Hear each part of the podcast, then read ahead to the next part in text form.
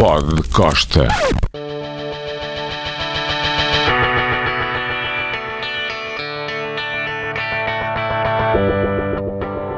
Durante algum tempo eu segui os Doors século XXI. Ian Asbury era, entre aspas, Jim Morrison. E talvez se recordem que os Doors século XXI, com Robbie Krieger, St. John Densmore, vieram a Lisboa a apresentar o seu espetáculo, depois regressaram noutras, noutras latitudes. Enfim, na altura havia alguma dúvida sobre enfim, regressar os Doors e Morrison era algo sagrado e a promotora perguntou-me se eu estava interessado em ir vê-los aos Estados Unidos e, eu disse sim, mas vou ser sincero e honesto. E estive em Atlanta eh, na Georgia, onde curiosamente os Doors nunca tinham tocado.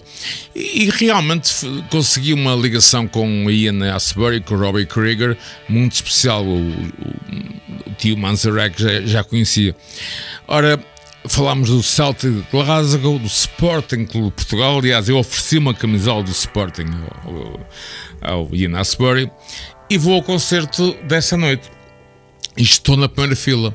Imaginem só esta cena. De repente o Ian Asbury eh, vê-me. O que é que ele faz? Vai buscar uma bandeira e eu provo, tenho-a em casa, não estou maluco, não bebi nada, não meti ácidos, não... estou direitinho da Silva. Hein? Então ele tira a bandeira do kit de bateria United States of Morrison. Ainda a tenho em casa hoje, com a cara de Jim Morrison, nos Estados Unidos, autografada por todos eles. Devo dizer-vos que se não morri nesse dia, vai ser difícil morrer tão cedo. Foi absolutamente incrível o momento perante 30 mil pessoas e houve logo uns gajos que me ofereceram 10 mil dólares pela coisa. Eu disse: nem pensar, um milhão de dólares é difícil resistir, mas uh, abaixo disso, nem pensar. Ainda tem em casa e vou dizer-vos uma coisa: essa bandeira saiu uh, da minha casa três ou quatro vezes. Guardo-a como se fosse uma das maiores e é relíquias da minha longa vida de comentador pop.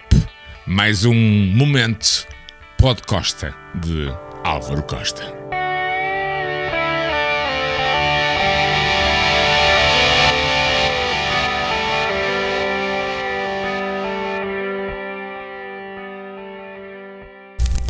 Pod Costa.